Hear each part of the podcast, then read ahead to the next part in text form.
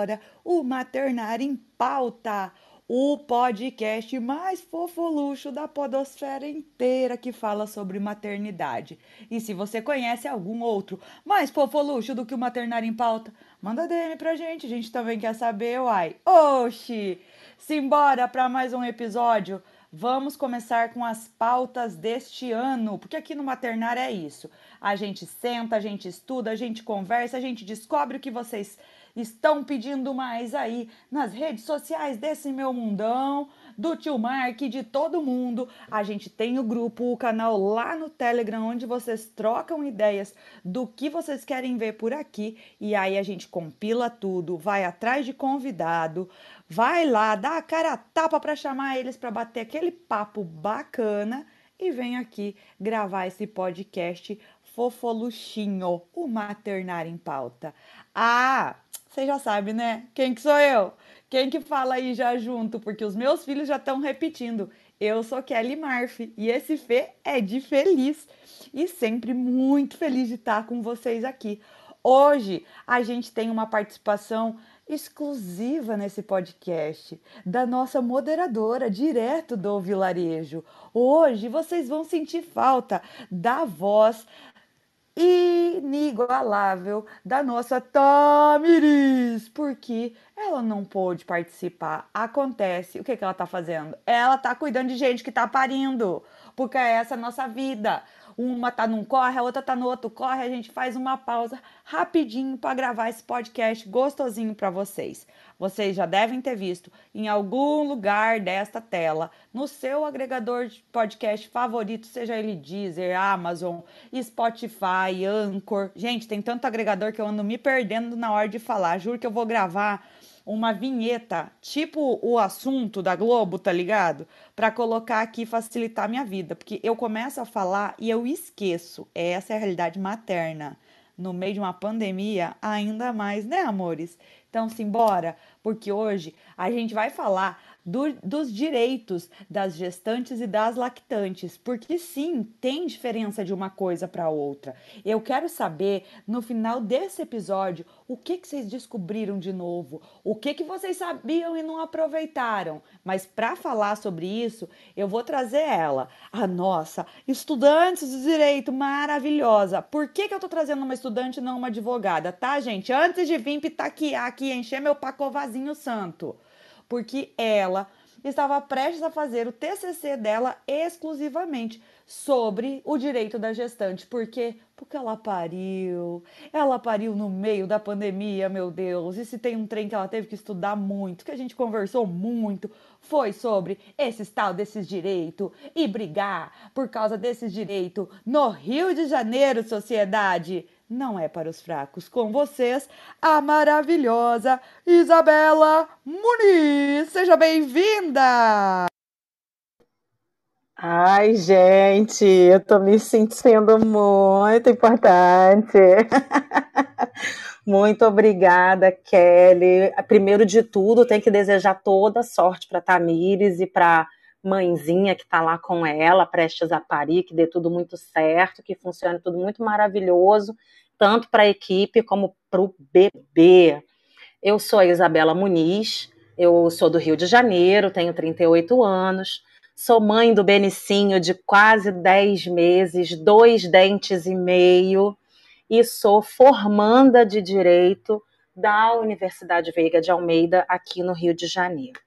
Como a Kelly falou, eu sou moderadora do Vilarejo Materno junto com ela, e é, tive bebê, fui da época do Pandemic Babies, né? Tive um bebezinho bem no meio da pandemia e fui obrigada a descobrir quais eram os direitos que eu tinha como gestante, como lactante, como parturiente e uh, descobri que eu não tinha noção, mesmo sendo estudante, da terça parte que compunha esse universo. E a gente veio trazer isso hoje para vocês. E aí, dona Kelly? E como é interessante isso, né? Você falando que você teve que descobrir os direitos, porque muitas vezes, e isso aconteceu comigo, gente, eu sou prova viva disso.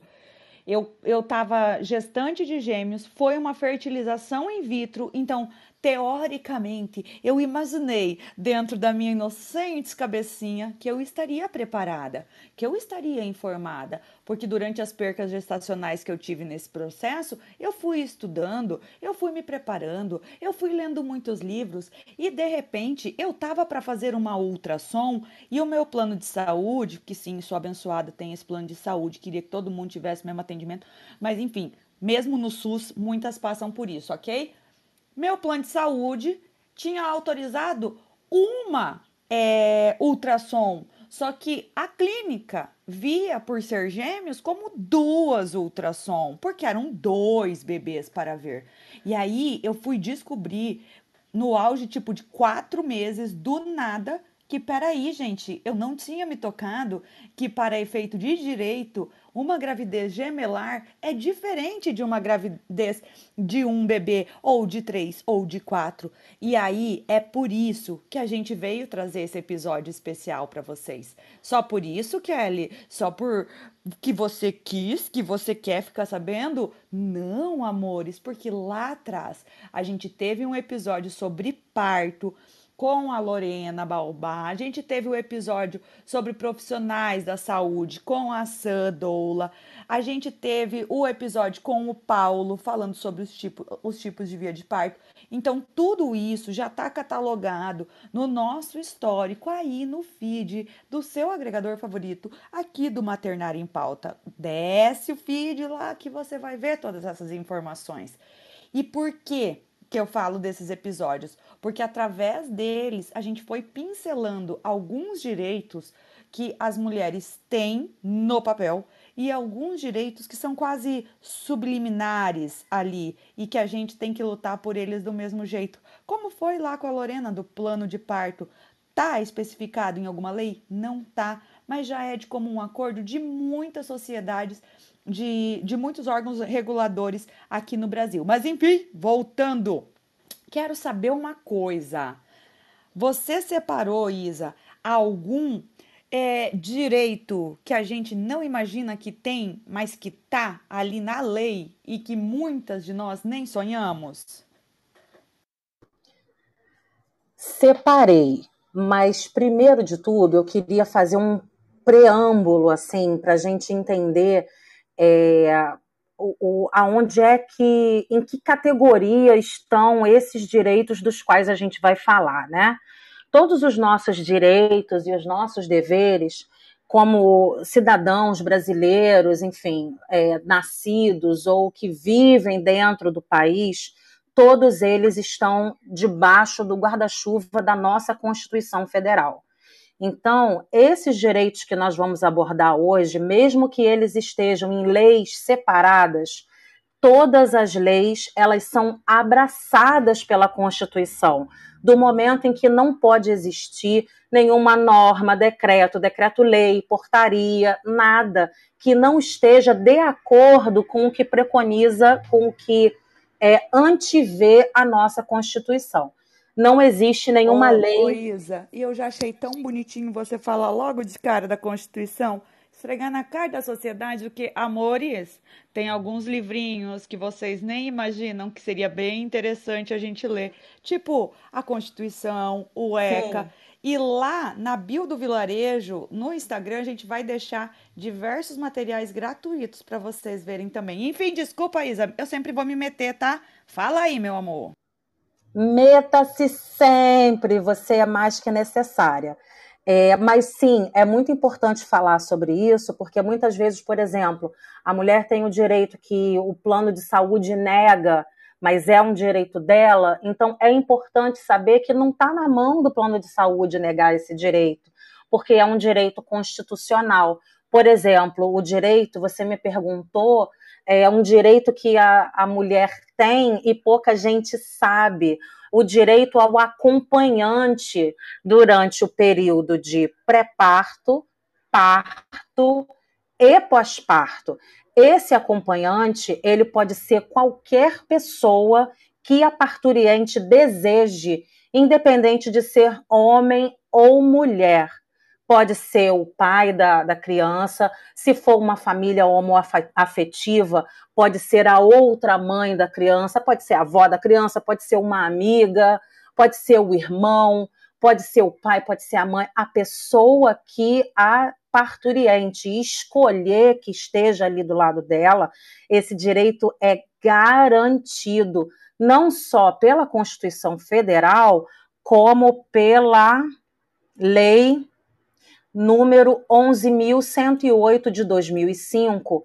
E mesmo numa situação de pandemia como a que nós estamos vivendo, o direito ao acompanhante da parturiente ele não pode ser negado, uma vez que ela queira ter alguém do lado dela na sala de parto, no pós-parto e no pré-parto, ela tem o direito de escolher essa pessoa independente da equipe dela de parto. Então, por exemplo, a nossa Tamires, ela foi contratada para ser a doula daquele parto. Doula não é acompanhante. Então, ela tem o direito a ter a doula que, a, que ela contratou para o parto dela, e ela tem o direito, sim, de lançar mão de um acompanhante ou de uma acompanhante para estar do lado dela, independente de ter laço genético, biológico com a criança que está para nascer ou não. E esse é um assunto sempre muito importante, especialmente na pandemia, porque teve muita equipe é, de doula, teve muito pai não podendo participar do processo. A gente acompanhou diversas denúncias aí na internet. E é um momento muito frágil dessa mulher. E por que é necessário estar tá lá? E a gente já comentou anteriormente, né? Vamos voltar lá. Mas assim, que essa pessoa que está acompanhando essa mulher, ela também esteja ciente que ela está acompanhando essa pessoa em processo de parto, ela também esteja ciente do que é uma violência obstétrica. Então, compartilhar com essa pessoa informações é muito importante com esse acompanhante. Eu lembro, inclusive, Isa, que quando eu fui parir, é, a única coisa que eu falei pro, pro meu marido, que era quem estava comigo, era assim, ó, assim que tirarem os meus bebês, me esquece. Eu não quero que você tire o olho dessas crianças. Sim. Elas só saem de perto. Eu tinha um medo, um medo de roubar meus filhos. E eu desmaiei. Quando o, o meu Jó colocou os dois, um em cada lado, assim, no meu ombro, é, ele tirou a foto, tem a foto, assim, tem tipo três fotos seguidas que conseguiram tirar. E logo em seguida eu desmaiei. Quando eu acordei na sala de recuperação, eu comecei a gritar: cadê meus filhos? Porque a última lembrança que eu tinha era deles no meu ombro. Então, a importância dessa pessoa que estava junto, que no caso era meu esposo, que logo chegou na sala de recuperação, falou: fica tranquilo, tá tudo bem, nananã. Então, foi para mim foi decisivo, assim, porque aquele medo que eu tinha que ele já chegou, que ele já me acalmou, que ele já disse que foi tudo certo, que ele cuidou dos pontos, que fizeram a cauterização. Gente, até de cauterização eu conversei com ele. Então, cauterização, aquela hora que costura, que fica aquele cheiro de galinha assada, que você Sim. nunca mais esquece. Que inferno! Sim. Enfim, e aí até isso ele conversou comigo para me acalmar. Então, como é importante essa pessoa junto e essa pessoa que conhece um pouco, né, Isa? Mas enfim, bora falar dos direitos, porque senão o quê? Nós vamos ficar com um podcast hoje de 48 horas, porque tem bastante direito, né? Mas e aí? Quais são os direitos úteis? Como é que nós separamos isso aí em bloco? Conta para mim. Então, é, existem, por exemplo, os direitos sociais da gestante, que são direitos que todas nós temos, né? E são coisas mais básicas. Por exemplo, a gente tem direito à caixa preferencial, a, a, ser atendido com preferência na fila. Quanto mais vai ficando rechonchudo aquele barrigão, mais vai ficando difícil de andar e de fazer grandes esforços. Então, a gente tem essas prioridades em filas de atendimento, banco, instituição pública, privada. Isso daí é uma coisa que todo mundo sabe, né? Assento prioritário para a gestante poder utilizar no transporte público, é, ser atendida com respeito e dignidade pela equipe de saúde, sem discriminação de cor e raça, orientação sexual, religião, identidade, condição social. Esses são os direitos sociais de todas as gestantes. Tem muito mais além disso. Sabe, Isa? uma coisa que eu, eu fiquei, enquanto você foi falando, eu queria pontuar uma coisa aqui. Né, no primeiro que tu falou, que foi o guichê e caixa especial, e conforme eu for lembrando, e você me corrija qualquer coisa, tá? É a questão de que é, nós é, nós, é, gestantes, lactantes, lactantes, também têm o direito, tá? A caixas Sim. e guichês especiais. Porque tem Sim. uma criança aguardando essa mulher em casa. Então, Isso. você que é lactante, você que amamenta, também vá lá e vá no guichê especial. Não tenha vergonha. E Ainda que esteja sem a criança. Exato. Ainda que esteja sem a criança. Exato. E se alguém te questionar que você tá ali cortando fila sem ninguém, sozinha, bela e plena, cara, eu sou bem fácil de dar uma esguichada de leite na cara da pessoa. Mas nunca precisei, nunca questionei. Eu não sei se é porque a minha barriga ficou ainda uns quatro meses que parecia que eu tava grávida, que aí ninguém me questionou. Mas é isso. Você também tem direito. E a outra coisa que eu queria comentar rapidinho é sobre essa questão de respeito e dignidade. Então, assim, você tem o direito, por lei, é, ao respeito e à dignidade no atendimento, indiferente de, do atendimento. Não precisa estar grávida, não precisa estar lactante. Sim. Qualquer ser humaninho, qualquer brasileiro tem o direito a isso. O SUS disponibiliza numa plataforma que eu já comentei por aqui, que se chama UnaSUS, diversos cursos, diversos cursos, para que essas mulheres sejam respeitadas, para que não ocorra é, depilação forçada, para que não seja. Episiotomia. É, para que não seja cabelo. É, muitas mulheres com cabelo afro é, volumoso, muitas vezes amarram errado, estragam o cabelo dessa mulher, que ela já volta parida com um. Atenção, fiquem atentos para o spoiler do próximo episódio. Com uma autoestima lá embaixo em virtude de tudo o que aconteceu com ela naquela sala, seja de parto normal, seja de cesárea. Então, assim, já verifica, tenta conhecer o hospital que você vai parir. Mesmo sendo um hospital público, você tem direito sim a diversas coisas, conforme a gente está falando aqui para vocês, né, meu amor? Bora, Isa! É, é, com relação aos, aos cabelos é, afro e principalmente com relação às tranças sintéticas, apliques, cílios e, e fios que sejam sintéticos, né, são de plástico. O ideal é que você não utilize, pelo menos perto do momento de parir, porque é, o bisturi é elétrico e pode haver uma fuga de eletricidade e aquilo ocasionar uma queimadura muito séria. Então a gente vê aquelas mulheres parindo com cílios enormes e tal. Não é que é, é, não exista, né? Mas o ideal é que não use, porque o perigo para tanto a gestante, a parturiente, como para o bebê é muito grande. Eu falo porque eu sou usuária de tranças, embora no momento não esteja usando. É, eu sou dona de um grupo, né, é, é, administradora de um grupo específico que fala sobre esse assunto. E muita gente briga comigo. Eu usei no meu parto, eu não sei o quê. E, mas, é, embora tenha bastante pessoas que usam, o ideal é não utilizar, porque o plástico conduz energia e uma queimadura de terceiro grau no momento desse é a última coisa que a gente precisa. Eu mas... acho um absurdo você estar tá falando que eu não vou poder ter meus cílios russo para tirar fotos maravilhosas no pré-parto e pós-parto. Zoeira, tá, gente? É. Porque a gente sempre precisa contar com, com a possibilidade de ser feita uma cesariana de emergência, né? Foi o meu caso. É, eu estava com tudo para ter o benefício de parto normal, de parto, parto natural, e uh, o parto cesáreo botou um alvo bem nas minhas costas, aquela cesárea bem indicada me cercou de todos os lados e eu saí de casa para fazer um exame e voltei com um bebê.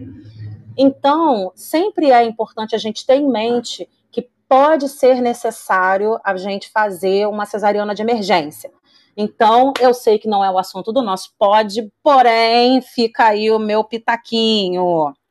Com relação a esses direitos que você falou, que são importantes a gente sempre ter em mente e que muitas vezes a gente não sabe ainda que no SUS a gente tem o direito, no momento que é, fica sabendo que está esperando o neném, a gente tem direito de ser informada de qual vai ser a maternidade de referência daquela parturiente. Porque existem algumas no SUS, por exemplo, aqui no Rio de Janeiro, a gente tem a Maria Amélia, a gente tem algumas, algumas maternidades de referência aqui no Rio de Janeiro. E muitas pessoas, inclusive, que têm plano de saúde, preferem parir, por exemplo, na Maria Amélia, porque o parto humanizado lá é garantido, ainda que seja necessário a cesárea. Lá eles não fazem especificamente parto normal. Então, é muito importante que essa mãe, que essa família que vai receber esse neném, saiba de antemão, desde o começo é, do, do pré-natal, qual vai ser a maternidade de referência. E isso consta da Lei Federal de número 11.340 de 2007. Então, sim, saber qual vai ser a maternidade que você vai ganhar o seu neném faz parte do direito não só da gestante, como do neném que está por aí por vir. Sim, muito importante, porque é um acompanhamento que você faz desde o começo, né?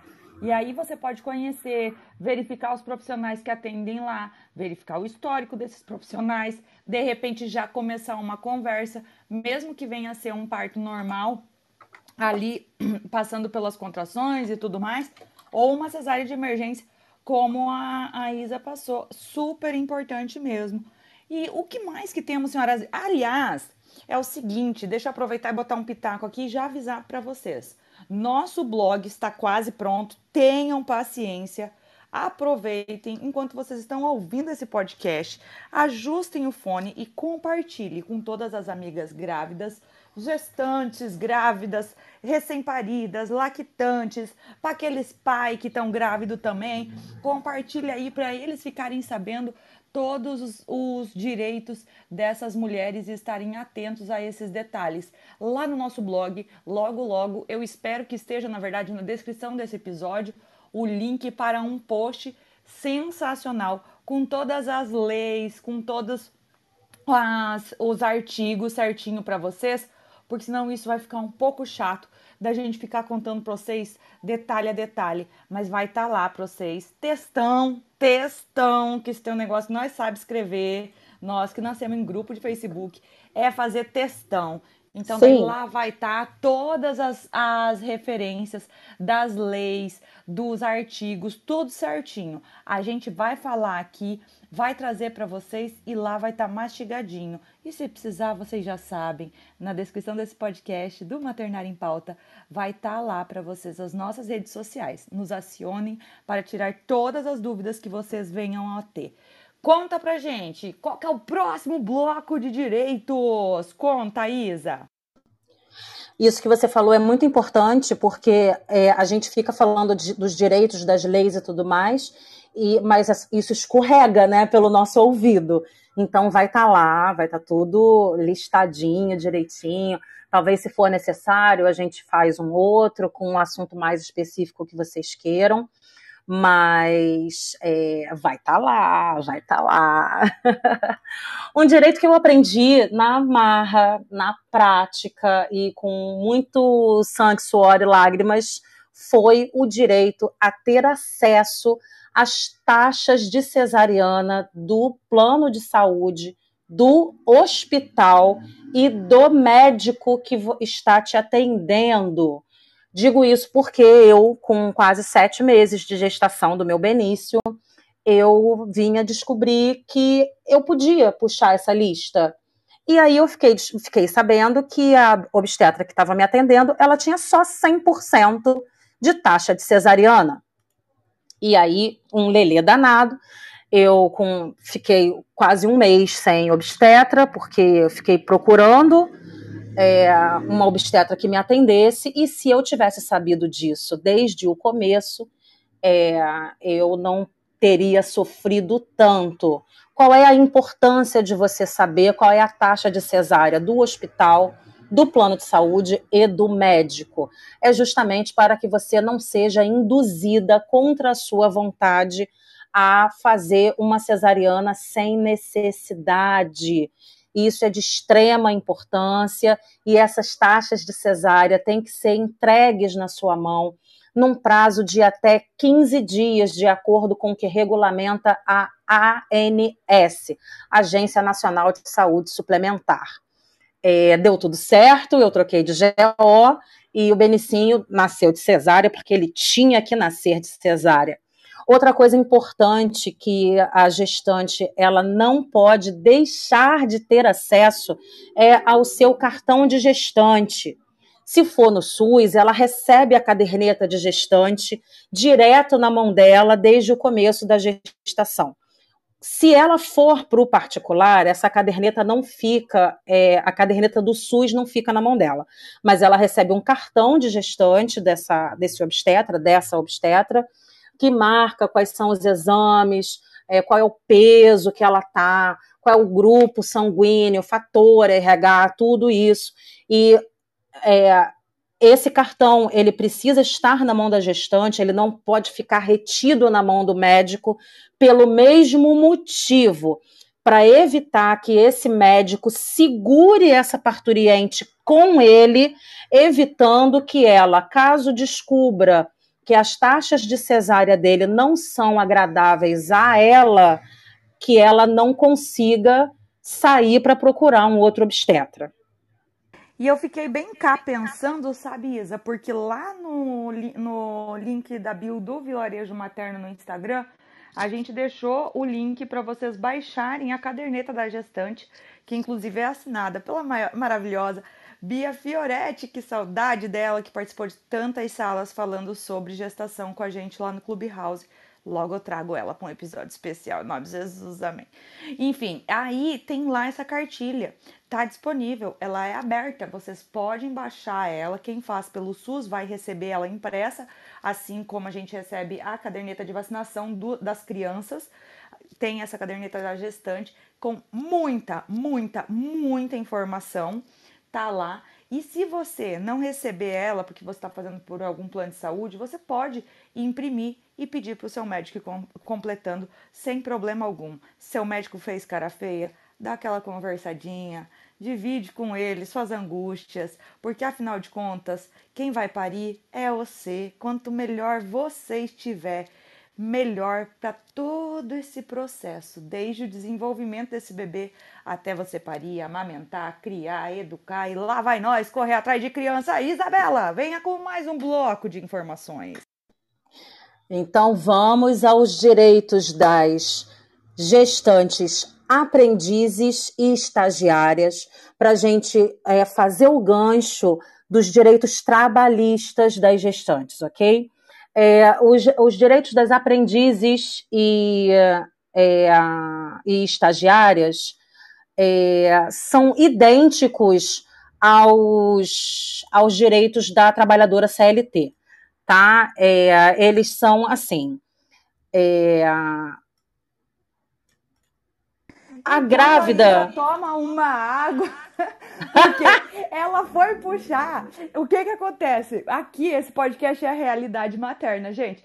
Ela foi puxar o material, por quê? Porque ela preparou quatro páginas para vocês de lei em cima de lei, de artigo em cima de artigo. E é isso que vai estar tá no nosso blog. Daqui a pouco, assim que a gente conseguir organizar ele, né, Tamir? Né? Ó, a Tamir está falando da gente, né, Isa? Porque é isso. É essa realidade materna, essa correria que a gente vive. E eu queria te dizer que eu nem sabia que existe é separado o direito de aprendiz para estagiária? Sim, porque existe uma aprendiz lei. Aprendiz para estagiária, ó, a louca, né? De aprendiz estagiária para quem já tem a carteira lá no contrato de trabalho? Sim, porque são contratos diferentes, né? Quando a, a mulher ela é menor de idade, ela trabalha como menor aprendiz. Quando ela é estagiária, ela tem a lei do estagiário. E quando ela é, é, assina a carteira de trabalho com contrato de trabalho, ela fica regida pela CLT. Então, por isso que é, é compilou essas gamas de direitos, foram compiladas para atender as várias faces que podem ter aquela gestante.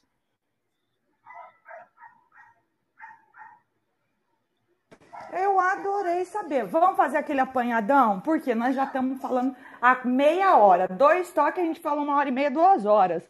Vamos fazer um apanhadão dos direitos dessas mulheres? Vamos. Então, é, a, a, gestante, aprendiz, estagiária, ela tem direito, a partir do oitavo mês, a cumprir os compromissos escolares em casa. Escolares, a gente está falando de escola, de universidade, de MBA, do que for. É, ela tem direito a, a não ter prejuízo desse tempo que ela vai ficar afastada. Então, por exemplo, agora que a gente está em época de pandemia e ela só assiste aula, estaria assistindo aula presencial, se tivesse sendo presencial no caso, né? Ela seria migrada ou para o virtual ou ela terminaria o, o, período dela num outro momento, quando ela já tivesse terminado o período de amamentação é, ela pode. Todos os direitos que são da mulher trabalhadora estão assegurados à aprendiz e à estagiária, cada uma dentro do seu tipo de período de contrato. E para além desses direitos, quais outros direitos a gente identifica aí para essa mulher trabalhadora? Tem aquela questão do quatro, dos seis meses de licença maternidade, que conta a partir do momento que ela tem o bebê e quando é prematura é diferente. Como que fica isso daí? Então, é, quando a mulher ela já é na categoria do Isabela CL... desapareceu. Eu sumi? Não, eu tô aqui. Hello? It's me. Sempre aparecem de mulheres estudando e os professores. Eu até vou ver se eu recupero algum para subir lá no history do vilarejo. Gente, meu sinal tá horrível. Ah, eu achei que fosse o meu, mas é o seu então. Eu já estava aqui caçando um sinal, mas estava ótimo para mim. É, sim, os professores com os bebezinhos no colo, né? Porque muitas vezes a mãe não tem aonde deixar na faculdade, aí leva para a sala de aula e tudo mais. Mas dentro do ambiente de trabalho, se dentro daquela empresa tem mais de 30 mulheres com mais de 16 anos, a empresa ela é obrigada a ter um local para as mães deixarem as crianças enquanto elas trabalham. E não só isso, a empresa, quando ela tem um quantitativo de mulheres acima desse número, né, no quadro de funcionários, ela precisa viabilizar a amamentação. Então, se não tiver dentro da empresa um local onde ela pode ir para ou amamentar o filho ou tirar o leite para congelar e levar para casa mais tarde, ela tem que liberar essa mulher mais cedo, de acordo com a jornada de trabalho, né? Ela tem direito a 30 minutos, duas, dois intervalos de 30 minutos para amamentação, ela ou sai mais cedo ou chega mais tarde, e isso fica com um acordo com o patrão, né? Mas ele tem Mas que aqui, viabilizar a amamentação. Aqui também é importante a gente falar que uma, um benefício não é excludente do outro. É, a empresa que eu trabalho, acho que eu até comentei com vocês sobre isso, é, eu tenho a possibilidade de ter os seis meses de licença maternidade, porque é um acordo que um acordo não, ela ela se inscreveu lá no programa do governo que eu não lembro o nome, mas se a Isa não tiver, eu boto na descrição desse podcast. E e eu tinha direito a isso. Uma, um outro benefício que eu achei super interessante é que eu tinha esse intervalo previsto para eu trabalhar a menos, mas eu também tinha a possibilidade de fazer a ordenha, o armazenamento e o transporte. Então eu recebi uma, uma bolsa e aqueles gelos reutilizáveis. Ah, os é vidros para eu poder. Gente, qual que é o investimento que essa empresa vai fazer? Sei lá, vai dar 100 reais, vamos supor. Só que Sim. olha o benefício para a saúde dessa criança. Olha o tanto que essa mãe vai fal faltar menos no trabalho por uma Sim. questão de saúde dessa criança. E isso, eu estou jogando aqui, não, eu estou jogando, não, estou falando aqui, mas não estou jogando, gente. Existem dados que comprovam isso, de quanto a gente perde anualmente, quantos bilhões de dólares é, são perdidos anualmente pela falta de apoio à amamentação. Então, se você que está ouvindo também é um pequeno, um microempresário e tem uma gestante no seu quadro, pense também sobre isso. Pense na valorização do seu funcionário para além do monetário, mas dessa preocupação com a família, com o ser envolvido. Bora, Isa, que eu te cortei de novo, me perdoe. tá perdoada. A licença maternidade, a priori, ela é de 120 dias, o que compreende quatro meses. Porém, isso está no artigo 392 da CLT. Porém, se a empresa ela tiver cadastrada no programa Empresa Cidadã, sim, essa licença maternidade pode se estender até os seis meses, porque fica complicado, né? O aleitamento materno exclusivo ele ser indicado até os seis meses e a mulher voltar a trabalhar com quatro meses. Então ela volta a trabalhar estressada, preocupada, ela não tem cabeça para nada, porque ela sabe que o neném dela deveria estar tá mamando e ela está lá trabalhando. E também, assim, fica complicado, mas não é inviável. A gente já acompanhou vários processos assim e dá com um esforço sim de conseguir, inclusive sem mamadeira e sem chupeta na sociedade.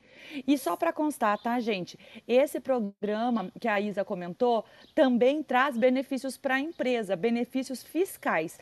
Por sim. esses dois meses a mais que essa mulher fica de licença maternidade, alguns custos a empresa não paga e ainda tem uma compensação no IR dela. Então dá para todo mundo literalmente sair ganhando nesse processo, né? Sim, dá para todo mundo sair ganhando, principalmente o bebê, né? Tadinho do bebê. Ele sai, é o principal interessado e o maior é, é, beneficiário desse tipo de iniciativa, mas a empresa ganha, a trabalhadora ganha, todo mundo sai ganhando. É, a gente falou da licença maternidade, é importante abordar que a licença maternidade ela não é só para mãe biológica. A mãe adotante, ela também tem direito de licença maternidade no mesmo período do, da licença da mãe biológica e da mesma forma, se a empresa for é, consignatária desse, desse programa, também pode se estender até os seis meses. E digo mais, é, caso essa mãe venha a falecer durante esse processo, né? Lógico que é uma coisa que ninguém é, almeja, claro que não. Mas a gente está falando de um direito que é do nenenzinho, tá? Se a mãe vier a falecer nesse meio tempo e o pai for empregado de período integral, ele completa o, o, o período de licença maternidade, ou se ela for, por exemplo, bate na boca, bate na madeira. Se ela tiver falecido no parto, por exemplo, ele goza do direito da licença maternidade também de período integral, exceto em caso de abandono desse filho, né? Se ele tiver abandonado, tal, aí ele não tem direito a nada. Que no caso o nome da licença é licença maternidade, tá? Não licença, é licença maternidade. Não é licença Isso. faxina para essa mulher ficar limpando casa e cozinhando. E não é licença balada para esse pai poder curtir o final de semana nos tudo da vida. Falei e corri. Por quê? Porque nós tem mais coisa para falar. E nós estamos o quê? Nós estamos se delongando, que nós fala, fala, fala, fala. Jesus! Mas é isso, não é para ir para balada, não. É para ficar todo mundo acordado chacoalhando criança de madrugada. É, sobre um outro assunto que também ninguém, ninguém quer, ninguém gostaria de falar, mas é importante. Em casos de abortamento previstos em lei, né, aborto, aborto espontâneo, ou nos outros casos de aborto previstos em lei, a mulher tem direito à licença de 15 dias para repouso. Botar a cabeça no lugar, o corpo voltar a ficar em ordem, para ela ter um pouco de tranquilidade para voltar para o trabalho ela tem o direito de afastamento de 15 dias.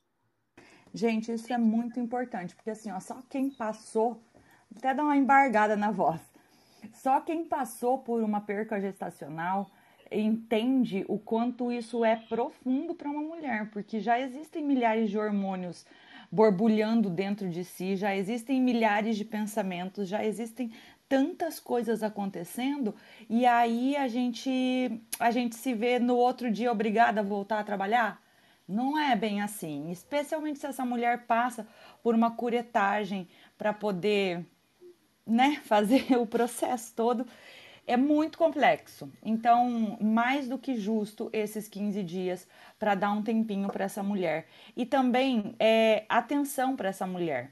Se tu trabalha numa empresa de grande porte, busque os auxílios. A maioria delas tem programas de psicólogos para dar apoio, tem programas de, de profissionais para dar esse apoio nesse momento que a gente precisa compreender esse luto. É, precisa é um pouco forte, né? Mas se você estiver disposta, acolha esse luto, viva esse luto para poder é, recomeçar esse processo. Porque no próximo, na próxima gestação muitas vezes essa caixinha é reaberta e pode sim impactar. Uma coisa que eu lembro também é que quando eu estava gestante, eu estava pesquisando, Isa, tinha a questão dos prematuros. Então também a gente a gente pensar nessas famílias que eu acompanhei alguns casos, por exemplo, que foram quatro meses de internação essa mulher ela só tinha quatro meses de licença maternidade. Quando teve a alta, ela teve que ir para a justiça para conseguir ter direito a quatro meses de ficar em casa com essas bebês. Ela pariu, ficou quatro meses com os bebês na UTI e aí então ela teve a a alta é, hospitalar dessas crianças foi para casa com todo o acompanhamento médico e tudo mais mas ela aí ela conseguiu na justiça. E aí eu estava dando uma pesquisada, parece que isso atualizou e atualmente, assim, é a partir da alta que vai contar a licença maternidade ou isso aí nós vamos precisar dar uma olhada e colocamos na descrição depois? A gente vai precisar dar uma olhada e colocar na descrição depois, porque embora ela tenha aberto né, um precedente, embora ela tenha conseguido formar o que a gente chama de jurisprudência, né, que é quando julga um caso que é totalmente diferente do que a gente encontra no ordenamento jurídico, não necessariamente aquilo foi adotado de uma vez. Então, se outra mulher vier pleitear isso na justiça, certamente ela vai conseguir, porque tem esse paradigma anterior dessa mãe que conseguiu. Mas até que isso venha a ser um direito trabalhista consolidado, precisa ver se já foi, até porque a gente teve muitas mudanças na CLT nos últimos anos.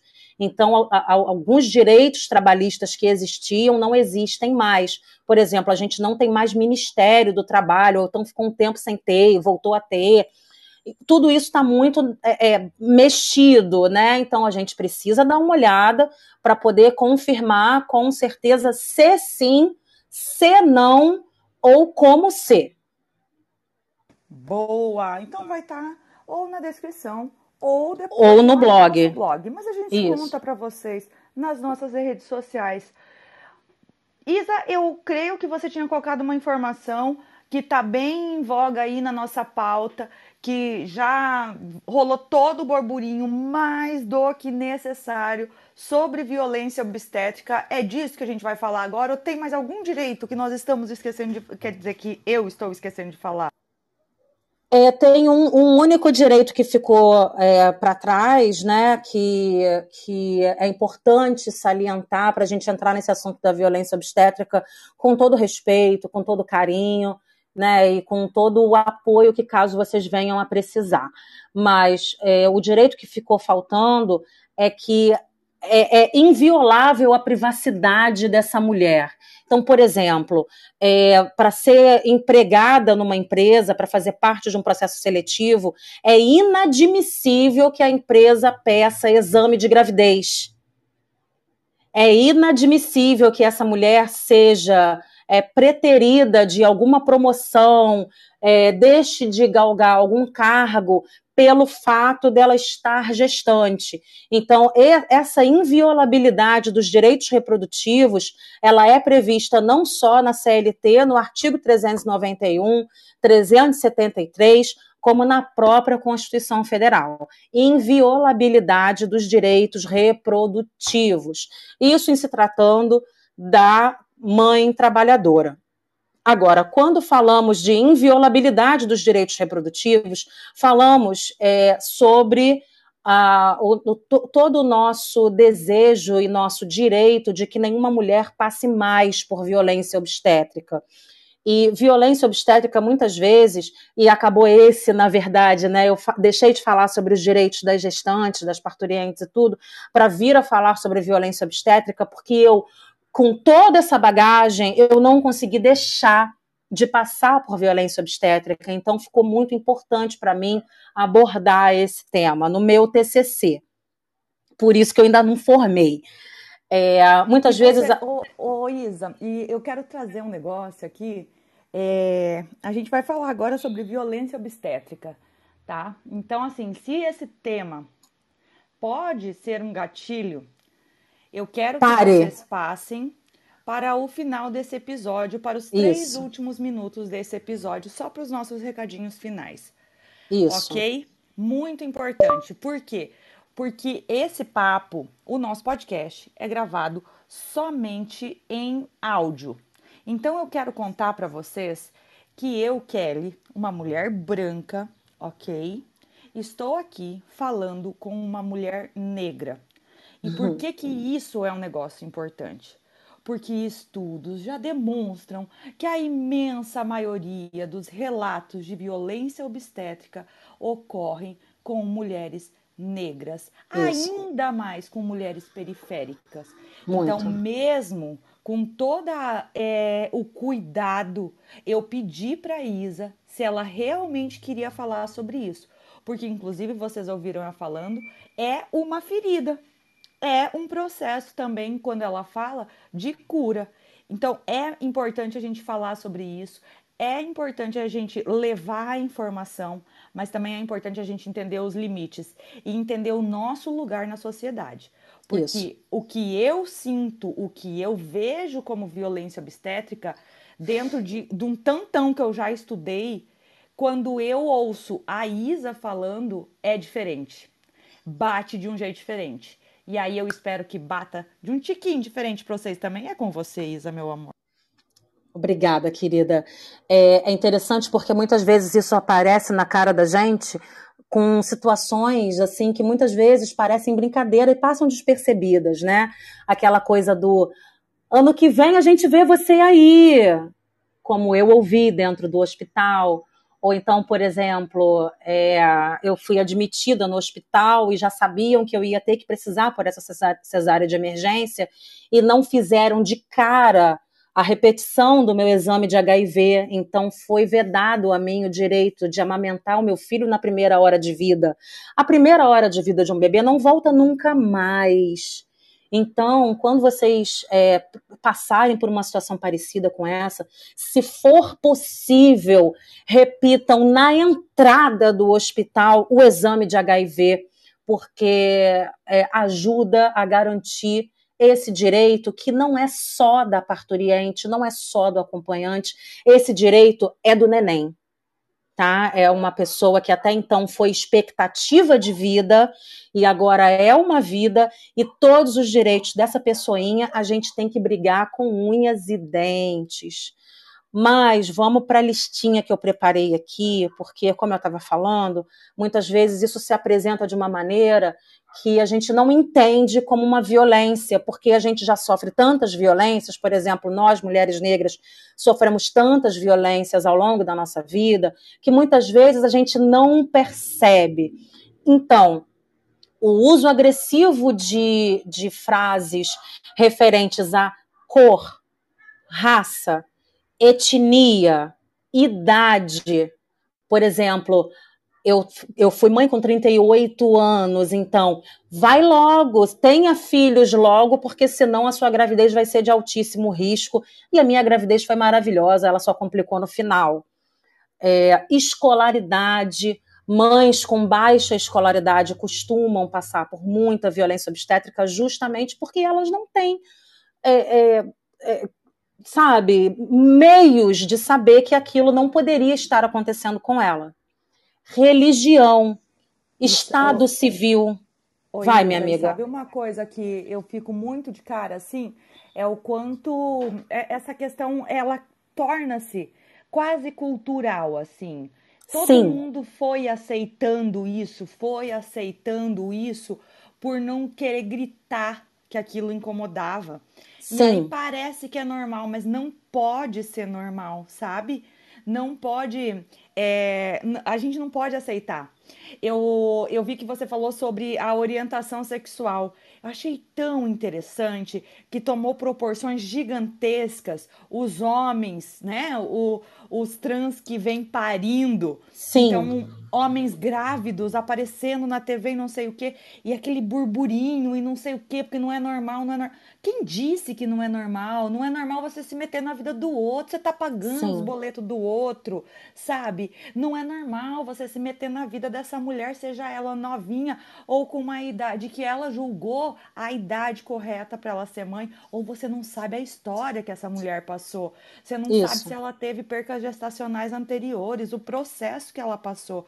Então vamos com calma, sociedade, porque na boa, mesmo no pós-parto, a gente está falando aqui de violência obstétrica, tá? Mas mesmo no pós-parto, a gente ouve coisas muito doloridas para todo mundo e talvez até para quem fale que tá botando uma feridinha que tá lá dentro para fora para te incomodar. Falei isso. e corri.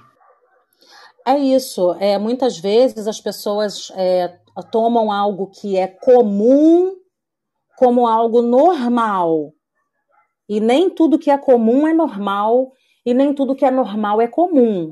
Sofrer violência obstétrica, embora seja extremamente comum, principalmente para esse grupo de é, cor preta, é, escolaridade baixa, religião de matrizes africanas, é, mães ditas mães solteiras, muito novas, é, de orientação sexual diversa do, do heteronormativo, já com um número de filhos considerável. Principalmente para essas mulheres, é comum sofrer violência obstétrica, normal jamais será. É, outras questões que, que giram em torno de violência obstétrica é a recusa do profissional da equipe de parto em assinar, protocolar ou respeitar o plano de parto feito por essa mulher. A gente fica meses em cima do plano de parto, agora que a gente sabe que é possível fazer, que é legal fazer, entregar para o acompanhante para ele saber o que, que a mulher gostaria ou não gostaria. E existem profissionais de saúde que se recusam a assinar ou até mesmo assinam e não respeitam o plano de parto. Ameaças à mulher ao acompanhante ou ao bebê, por exemplo. Se você não fizer isso, seu bebê vai morrer. Essas coisas horrorosas que as mulheres escutam, isso é violência obstétrica, principalmente quando ela nega algum ato durante o procedimento de parto, como por exemplo, episiotomia e manobra de Christeller, né, que já são dois procedimentos praticamente banidos da obstetrícia. No Brasil, no estado do Rio de Janeiro, a manobra de cristaleira é proibida por lei, mas ainda existe muito, e quando a mulher se nega, ela é ameaçada. Tudo isso, esse rolê todo que a gente está vendo aí na televisão nos últimos dois meses, mais ou menos, com essa influenciadora digital que infelizmente está é, é, trazendo à tona, não por ela ter passado por isso. Se ela passou, ela, eu acho que é um serviço que ela faz trazer à tona, mas porque nenhuma mãe merece passar por isso, né? Negativa ou desestímulo a uma segunda opinião obstétrica em caso de divergência entre as partes.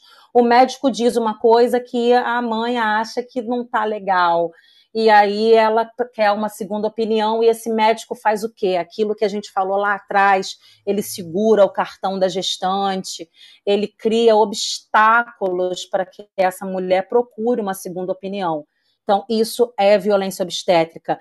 A recusa de saber a taxa de cesárea daquele profissional, como aconteceu comigo, que fiquei um tempão atrás de obstetra, é uma violência obstétrica você ter o direito, dentro do seu plano de saúde, a parir com a equipe que te acompanhou durante todo o seu pré-natal e chegar na hora e você ficar sabendo que para você ter o acompanhamento da sua equipe de parto, você tem que desembolsar um dinheiro a mais que muitas vezes, normalmente, você não tem.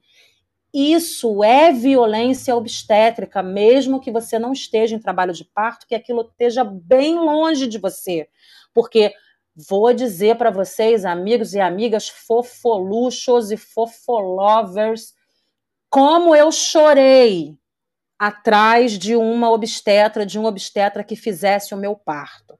Foi muito difícil. Realização rotineira de exame de toque, sem o consentimento da mulher, sem ela entender por que, que ela está recebendo exame de toque o tempo todo, se existem outras maneiras de verificar a dilatação, linha púrpura e por aí vai. A Tamires ela tem mais capacidade do que eu de falar sobre isso, porque ela é doula, mas existem outras formas né, de verificar a dilatação. Falsa. E como, e como é e como tudo vai se entrelaçando, se você começar a observar, sabe, Isa? Você começa a ver assim, naquelas consultas iniciais, algumas frases. Sim. Aí você vê acontecer, quando você fala de plano de parto, um entortar de nariz. Sim. Aí você vê algum detalhe, se você é nova, se você teve não sei o que, qualquer coisa é motivo para dar aquela assustada nessa mulher. Depois Sim. você. É, eu, eu, eu tava auxiliando uma mãe agora, semana retrasada, acho que foi. Não, mentira, na virada de ano, porque ela queria trocar é, o, o hospital que ela ia parir aí no Rio de Janeiro. A gente teve que acionar a ANS para conseguir alterar, porque ela simplesmente não queria esse lugar por mais que fosse pago, por mais que teoricamente ela pudesse escolher, ela teve que acionar a ANS. Ela teve, inclusive, que é, brigar com o, o marido dela foi brigar com quem acompanhava ela para conseguir pegar todas as informações, porque ele não repassava tudo para ela, Olha que só. lá atrás nos direitos. Sim. Ele não repassava tudo para ela para ela poder trocar de, de obstetra. Então, assim, tudo vai entrelaçando, sabe? E aí, provavelmente, você vai cair numa falsa indicação de cesárea, Sim. numa recomendação por algum motivo que você não entendeu. Gente, quando eu fui parir, eu grávida de gêmeos eu chorei tanto por ter que ir para uma cesárea que todo mundo falava: não, é normal cesárea. Mas eu encontrei uma galera que falava que não era possível. Quando eu falo uma galera, tá, gente? São 4 mil partos normais de, de gemelares. Tá lá, quem quiser saber mais, me procura que eu passo maiores informações. E aí, essas pessoas começaram a me empoderar, me falar o que, que eu ia me preparar, o que, que eu ia fazer de. o que, que eu ia fazer de exame extra, porque o médico que me acompanhava não me passava.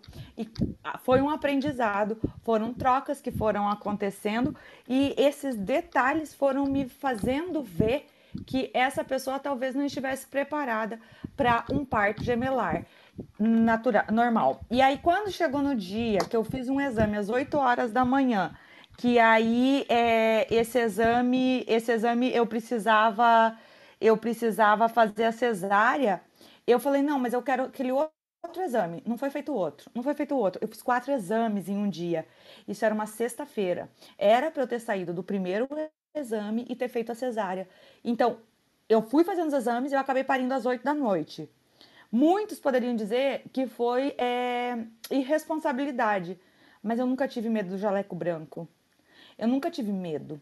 E, mas isso foi um aprendizado. Isso foi informação para que depois, quando eu saísse de todo esse processo, se eu soubesse tudo isso que eu estou ouvindo de grátis nesse podcast maravilhoso, no Maternário em Pauta, eu tenho certeza que ainda ia ter coisas que eu ia reclamar, porque eu sou dessas, viu, sociedade? E meu Deus do céu, ainda tem mais coisa, Isa, me ajuda.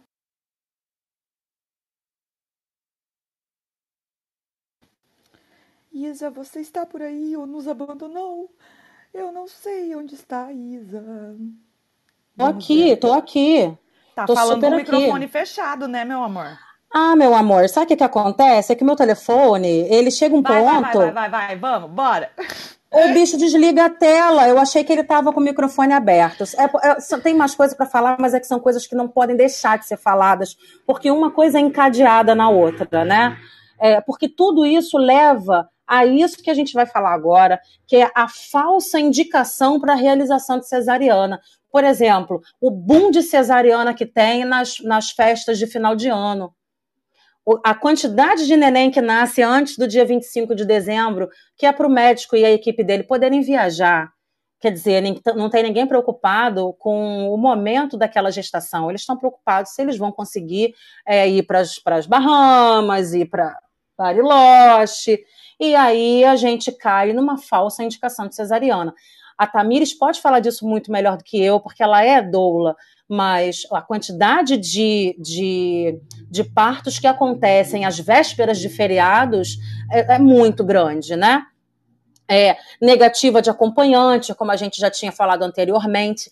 No caso de cesariana, amarrar essa mulher para ela ficar naquela posição de cruz, isso é totalmente violento, não, não se deve permitir, tá? Acontece, mas é uma coisa que já, já se sabe que não precisa é, não permitir que a mulher seja hidratada ou colocar em dieta zero durante todo o trabalho de parto. Se ela está em trabalho de parto, é porque ela pode parir normal. Se ela pode parir normal, se pode acontecer dela parir normal, ela não tem necessidade de entrar em dieta zero e nem dela ficar sem se hidratar. Tudo isso estressa o organismo e atrapalha o trabalho de parto. Proibir essa mulher de se movimentar, de andar, de escolher a posição que ela quer parir, é, realização rotineira de lavagem intestinal, retirada dos pelos pubianos sem o consentimento dessa parturiente, aplicação de ocitocina sintética sem que ela entenda por que está acontecendo, sem que ela tenha concordado com isso, episiotomia, manobra de Christeller, como a gente tinha falado, que essa manobra já é proibida por lei no estado do Rio de Janeiro, e como aconteceu comigo e com meu Benicinho, não permitiu contato pele a pele na primeira hora de vida do bebê, salvo em situações excepcionais da saúde desse bebê. O meu bebê, ele tinha uma excepcionalidade, mas que foi resolvida logo e que nada impedia desse menino ter vindo para o meu colo. E isso só aconteceu sei lá, duas horas, duas horas e meia depois do meu parto, né? E essas frases, essas brincadeirinhas da equipe do hospital, ano que vem a gente se vê, ou então, ah, não vai parar no primeiro, não vai parar no segundo, talvez pare no décimo. Esse tipo de brincadeirinha que é, não é bem-vinda, ninguém pediu e, e precisa parar, né? urgente, precisa parar e a gente precisa realmente cobrar que isso pare. Mas a gente precisa o quê? A gente precisa valorizar o seu tempo também, ouvindo o Maternário em Pauta, porque a gente quer que você compartilhe esse episódio para que mais gente fique sabendo dos direitos da mulher, das possibilidades de violência obstétrica para além do que se fala. Tem tantos detalhes que a gente não tem conhecimento e sim, senhoras e senhores, estamos chegando ao fim deste episódio porque a gente fala um monte ah. ah. Eu vou trazer bem rapidinho aqui para vocês. Então, direito da mulher no trabalho, gente. Vocês têm direito de seis consultas médicas no mínimo, é lei. Vocês têm direito. Vocês têm direito à transferência por motivo de saúde, afastamento das atividades em caso de insalubridade, amamentação até os seis meses. Então, se é só quatro meses, logo você tem que ter direito aos intervalos diários. Fale com o seu empregador para entrar no programa de benefícios para ter acesso aos seis meses de licença maternidade. Você pode fazer isso enquanto você está gestante. Em caso de perca gestacional ou aborto judicialmente aceito, você tem direito a 15 dias de repouso, a licença maternidade de 4 a 6 meses, o salário seguro, o salário maternidade, também tem direito à estabilidade desde a, desde a confirmação da gravidez até cinco meses no pós-parto e também direito à estabilidade em contratos por prazo determinado. É isso, a gente vai encerrando com aquele quentinho no coração, porque a gente sabe que poderia falar muito mais sobre isso. A gente tem muito mais informação sobre esse assunto, mas agora, meus amores, agora eu vou chamar a Isa para deixar o beijo dela. Deixa, Isa, seu beijo pra gente e conta onde a gente te encontra. Kelly, muito obrigada pelo convite. Um beijo para todo mundo que conseguiu me ouvir até agora. Eu sei que foi grande, foi bem maior do que a gente imaginava, mas é um assunto bem extenso mesmo. É, vocês me encontram nas redes sociais, por aí afora, sempre no arroba Isabela, com S e dois L's, B de bola, Muniz, Isabela B. Muniz. Eu estou no vilarejo materno, faço parte da equipe do Vilarejo Materno junto com a Kelly, junto com a Ana. E a gente vai botar esse blog para andar aí. Então eu conto com vocês para fazer esse carinho de volta na gente, viu? Acho bem justo, viu, Isa? Porque todo o trabalho que a gente está tendo para conseguir dar conta disso, nossa, mãe. Mas é com todo carinho, com toda atenção aos detalhes, inclusive, que a gente vem trazendo tanta informação para vocês. E por hoje nós temos uma pauta. Vamos encerrando por aqui, agradecendo a você que ouviu até, até o final esse podcast, pedindo que você compartilhe, porque é isso que vai fazer a informação chegar a mais pessoas. Um beijo no coração e lembre-se, toda terça, por volta das 18, 19 horas, vocês vão encontrar um novo episódio. Assine no seu feed favorito, seja Instagram, Apple Podcast, Google, Amazon, e onde tiver a possibilidade, deixa o coraçãozinho, favorita, deixa as estrelinhas. Isso ajuda também a aumentar a distribuição do nosso podcast. Um beijo no coração e até semana que vem. Esse podcast vai se encerrando e vai acabar em 3, 2, 1. Acabou!